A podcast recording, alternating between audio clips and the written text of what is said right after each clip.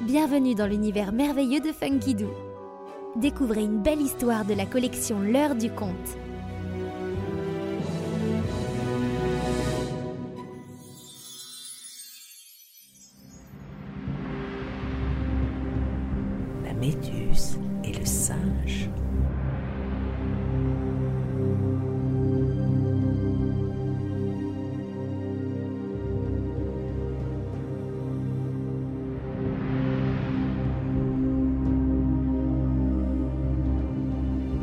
Il était une fois une très ancienne légende née au pays du soleil levant.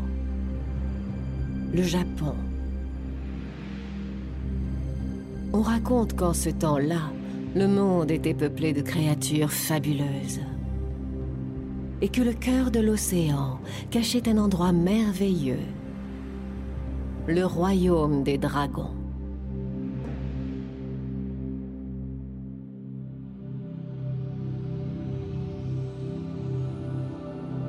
Le terrible roi Ryujin, maître absolu des marées et des tempêtes, y vivait dans un fabuleux palais de corail rouge et de nacre fine, où méduses, tortues et poissons exauçaient ses moindres désirs.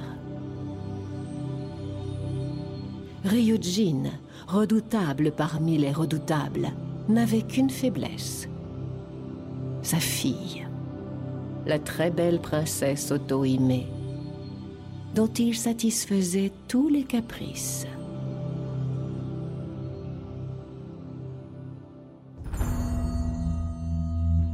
Un jour qu'elle se trouvait d'humeur boudeuse parce qu'elle s'ennuyait, Otohime la très belle décida de rester couchée.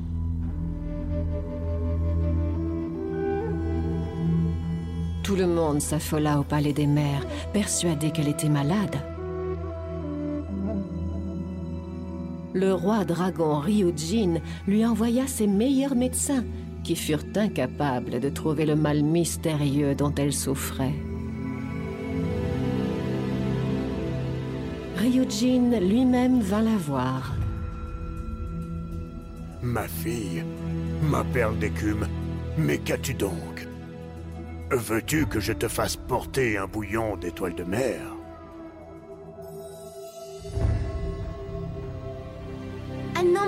Sans façon, merci bien. Je n'en peux plus de cette nourriture marine. Je crois même que c'est ce qui me rend malade. Regardez, ma langue est toute verte à force de manger des algues. Euh... Oh, moi je la trouve très jolie, ta langue. Toute mignonne et bien rose comme une langouste.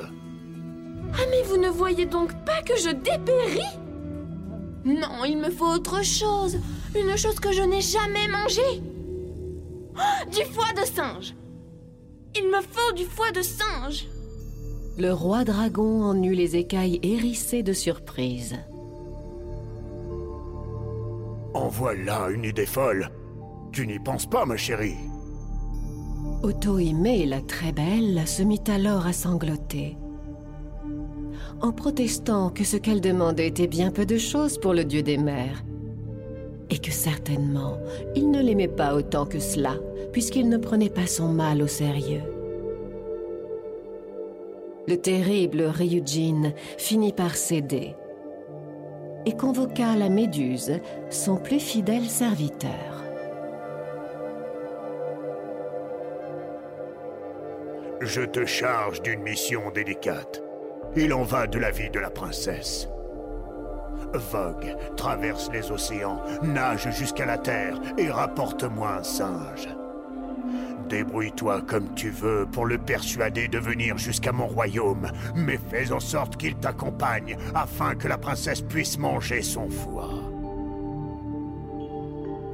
Ne me déçois pas. La brave Méduse, qui à cette époque avait encore des os fins, une longue queue gracieuse et de petits pieds, partit aussitôt.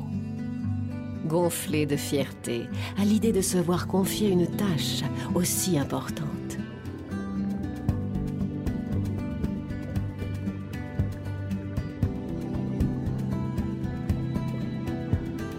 elle nagea sans relâche, jusqu'à trouver une île aux plages bordées de cocotiers.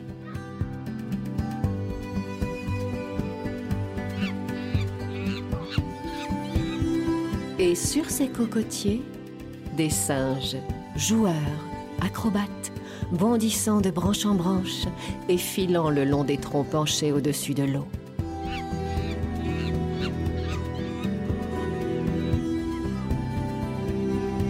Justement, l'un d'eux s'arrêta pour observer la méduse, qui vit là une occasion à ne pas manquer. Bonjour, monsieur le singe. Votre île est bien jolie. Mais je connais un pays par-delà les vagues bien plus joli encore. Un pays où les arbres grimpent à l'assaut des nuages, où les fruits sont gorgés d'un jus savoureux en toute saison, et où les étrangers sont accueillis en invités d'honneur. Mon souverain, le roi dragon, serait très flatté de vous y recevoir. Sautez sur mon dos et je vous guiderai. Les singes sont malins, c'est bien connu, mais ils sont aussi très curieux. Trop peut-être. Le petit singe sauta, impatient de vivre une nouvelle aventure. La méduse repartit vers le large, chargée de son précieux passager.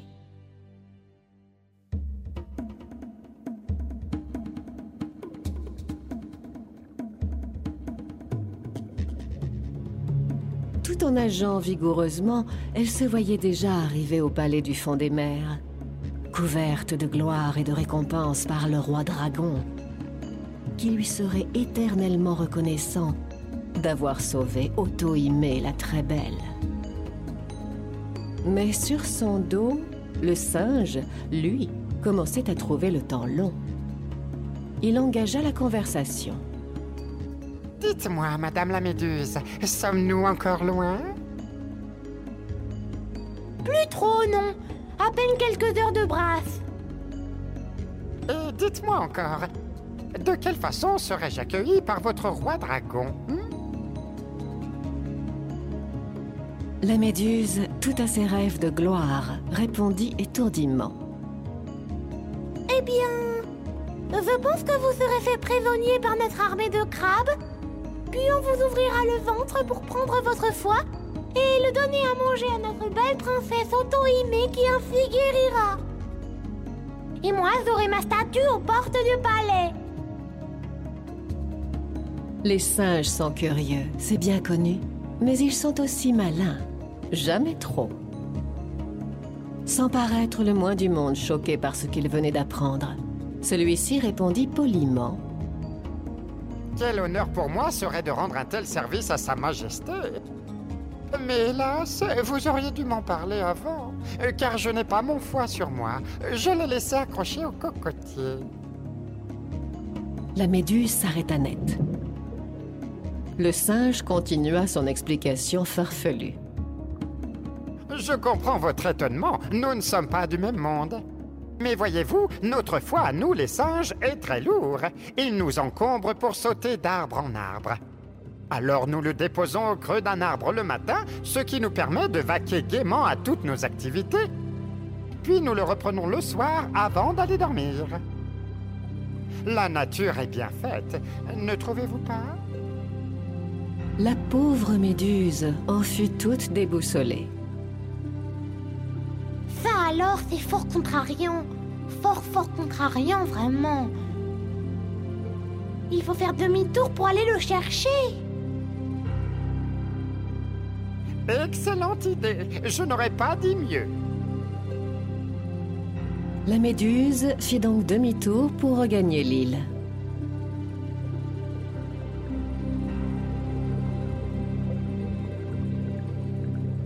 Le singe bondit sur son cocotier et grimpa tout en haut de l'arbre, faisant mine de chercher son foie dans les feuilles. Sa voix parvint de loin à la méduse qui l'attendait patiemment. Je ne le vois pas. Peut-être l'ai-je caché un peu plus loin. sur cet arbre-là. Ou bien celui-ci. Sa voix s'évanouit dans le feuillage.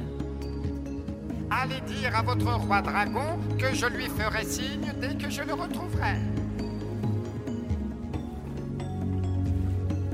La méduse, ballottant sur l'eau au gré du ressac, finit par se rendre à l'évidence. Le singe ne reviendrait pas de sitôt.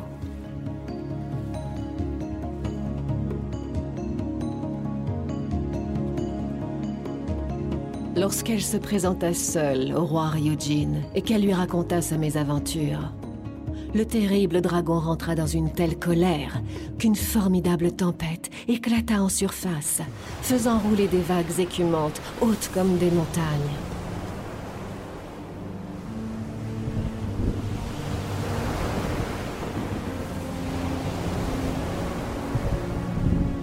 Il ordonna de faire rouer de coups de bâton la méduse écervelée, qui en reçut tellement qu'elle devint toute molle et prit la forme qu'elle a aujourd'hui encore. Quant à Otohime, la très belle, lorsqu'elle entendit la fureur de son père, elle se dit que la chose la plus prudente à faire était de bien vite sortir de son lit pour aller lui dire que tout compte fait, elle était guérie et qu'un bouillon d'étoiles de mer lui ferait grand plaisir. Le roi dragon Ryujin finit par pardonner à la méduse, mais ne lui rendit jamais sa forme d'origine pour qu'elle se souvienne de sa naïveté.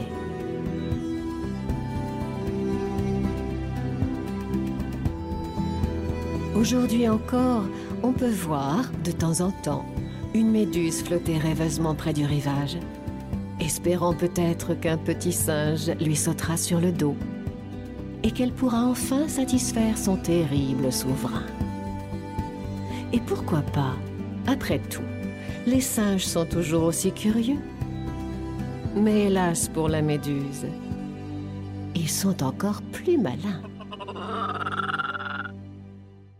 Et pour retrouver toutes nos collections en vidéo, rendez-vous sur www.funkidoo.com.